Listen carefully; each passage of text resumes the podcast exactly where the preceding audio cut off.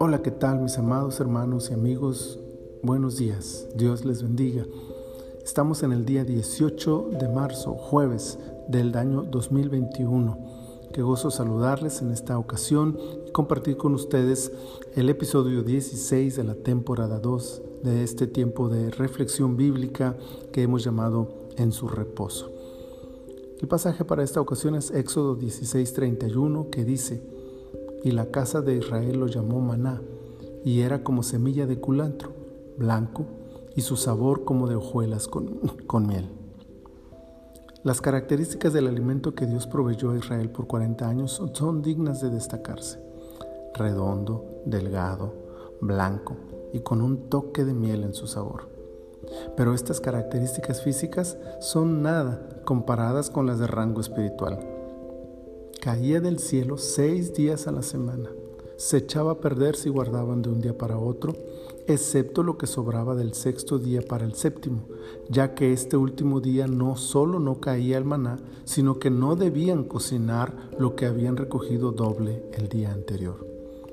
Una medida se guardó permanentemente ante Dios en el arca, y claramente se entiende que esa medida no se echó a perder nunca cayó fielmente todos los días que debía hacerlo durante 40 años, hasta el día en que se hallaron frente a la tierra prometida para poseerla.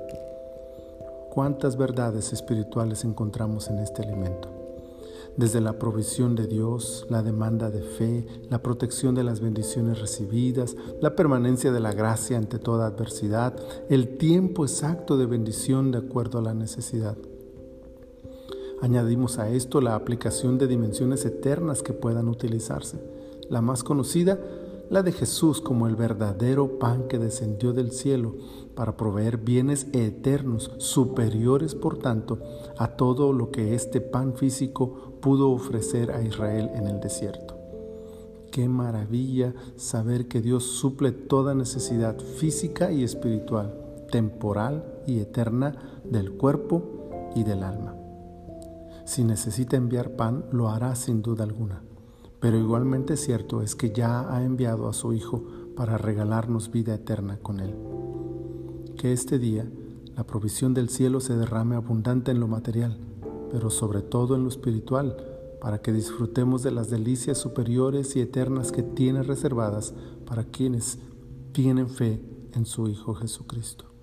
Señor, qué hermosa historia la del maná cómo tú cuidaste de tu pueblo y les diste este alimento tan impresionantemente, Señor, durante tanto tiempo, con tanta precisión, con tanta misericordia, pero sus enseñanzas son todavía más grandes hasta nuestros días. Hoy podemos ver en Él un ejemplo de tus cuidados, de tu protección, de tu provisión, pero sobre todo podemos encontrar, Señor, que es un ejemplo perfecto de aquel Hijo tuyo único que enviaste a este mundo como el verdadero pan que nos dé vida y nos rescate de nuestro pecado. Gracias Señor por enviar a tu Hijo Jesús. Ayúdanos a confiar en tu provisión física, así como has provisto ya la espiritual. Ayúdanos a disfrutar de las bendiciones que hoy nos das, sabiendo que la mayor de todas es la vida eterna que nos regalas en Cristo Jesús. Muchas gracias te damos, Señor. En el nombre de tu Hijo. Amén. Amén. El Señor les bendiga, les guarde, les prospere en este hermoso y maravilloso día.